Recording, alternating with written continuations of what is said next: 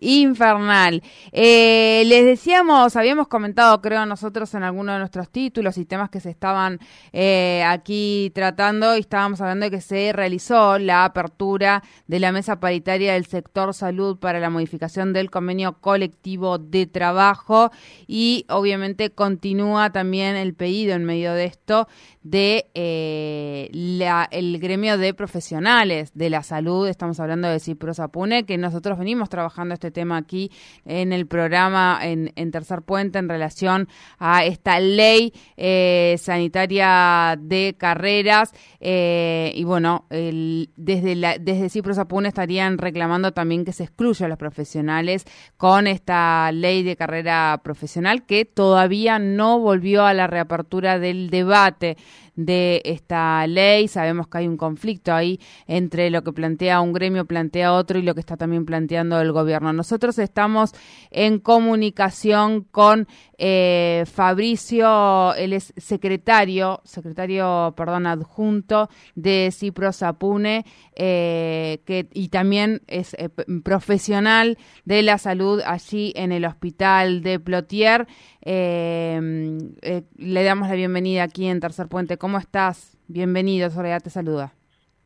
Buen día, Soledad, para vos y para la audiencia. Bueno, eh, Fabricio, eh, Fabricio Chiapero, no, me parece que no había dicho el apellido, Fabricio Chiapero, eh, ¿cómo estás? Bueno, decíamos recién, eh, se realizó esta convocatoria, la reapertura de la negociación paritaria, esto fue en el día de ayer, fueron convocados después de varios meses sin obtener respuestas, así al menos lo hemos conversado en varias oportunidades. Juan ha hablado aquí en el programa, Juan Ferrari.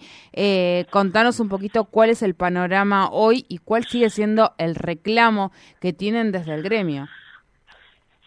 Bueno, eh, nosotros estamos, eh, seguimos reclamando la, la discusión y la, la, sanción de la ley de carrera profesional que venimos impulsando desde nuestro sindicato desde el año 2018, que está es una ley que está en la legislatura y que está ya discutida, consensuada con el Ejecutivo, eh, con todos los actores de, la salud que han intervenido a lo largo de, estos tres años, de estos tres largos años, y, y es una ley que nosotros consideramos que está en condiciones de ser aprobada y que no hay voluntad política de hacerlo, porque es una ley que claramente viene a, resolver eh, injusticias eh, y, a subsanar eh, muchas faltas dentro de lo que son condiciones laborales de los profesionales, que muchas de esas fueron introducidas por el convenio colectivo de trabajo. El convenio colectivo de trabajo que también se sancionó en el año 2018, sin la participación de nuestro agrupamiento, el agrupamiento profesional, sin la participación del agrupamiento de enfermería, dos agrupamientos que son eh, claves para el funcionamiento del sistema público de salud, eh, por lo cual se generó este convenio colectivo de trabajo que, que fue un convenio que fue muy malo para, para nosotros, porque perdimos muchos derechos laborales, este, se introdujeron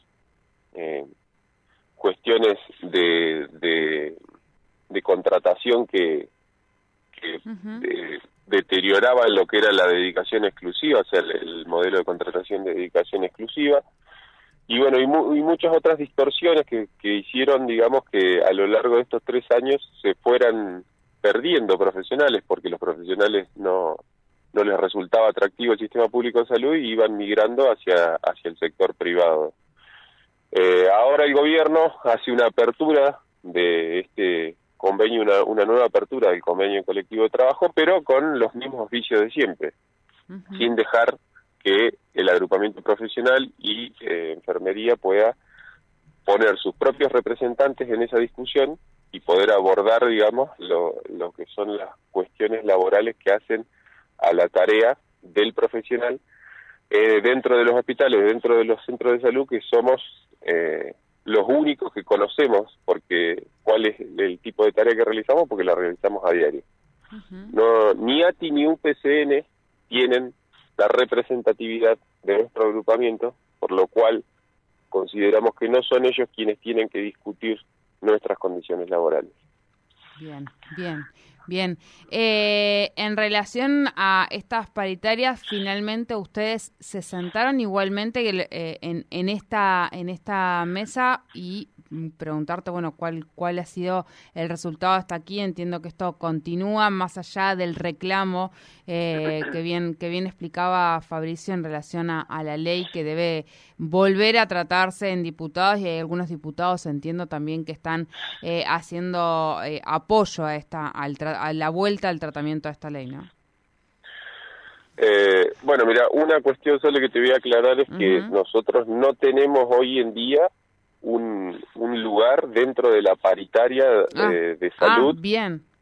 No tenemos ese lugar para, para poder ir y discutir nuestras condiciones laborales ahí. Como te decía anteriormente, tanto en los gremios signatarios del convenio, que son ATI y UPCN, como el gobierno provincial, nos están negando la posibilidad de sentarnos a discutir en igualdad de condiciones nuestras condiciones laborales. Ellos, eh, hasta ahora, lo único que ha habido es alguna este, informalidad a través de los medios de comunicación que dicen que nos darían la posibilidad de, ingresar a las paritarias como asesores de, de, ATE.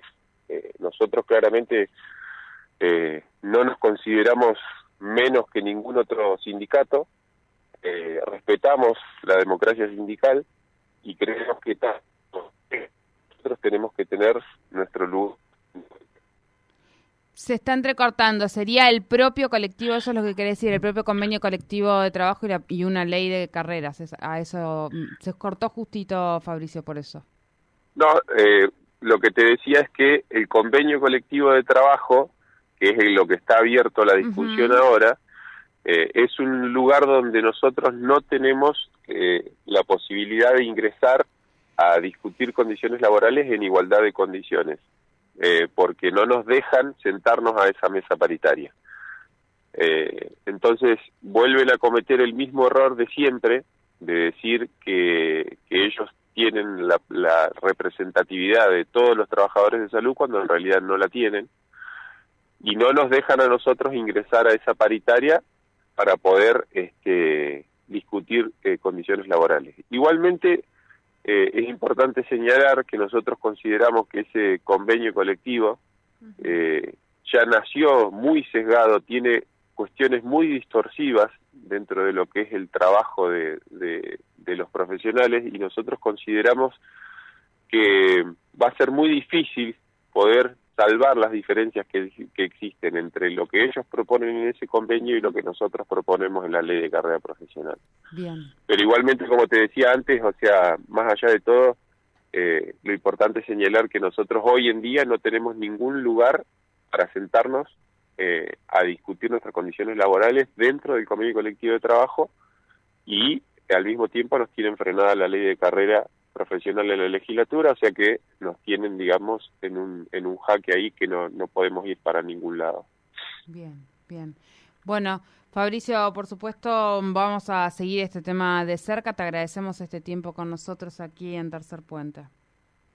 Bueno, no, muchas gracias a ustedes por la comunicación. Que tengan buen día. Igualmente, hablábamos con Fabricio Chiapero, él es bioquímico del Hospital de Plotier, secretario adjunto de Ciprosa Pune, en relación a eh, el reclamo del eh, el tratamiento, otra vez, de, o sea, de que se eh, comience a debatir, porque esto fue algo que el año pasado se hizo, la ley de carrera profesional eh, y ah, eh, hoy se están realizando esta discusión en relación al convenio colectivo de trabajo, ahí lo escuchamos, ellos no fueron eh, convocados, son convocados como asesores únicamente, como un asesor de ATE, lo cual rechazan, así que bueno, este es el conflicto en el día de hoy, esto por supuesto traerá alguna que otra medida de fuerza hasta tanto sean escuchados en su reclamo.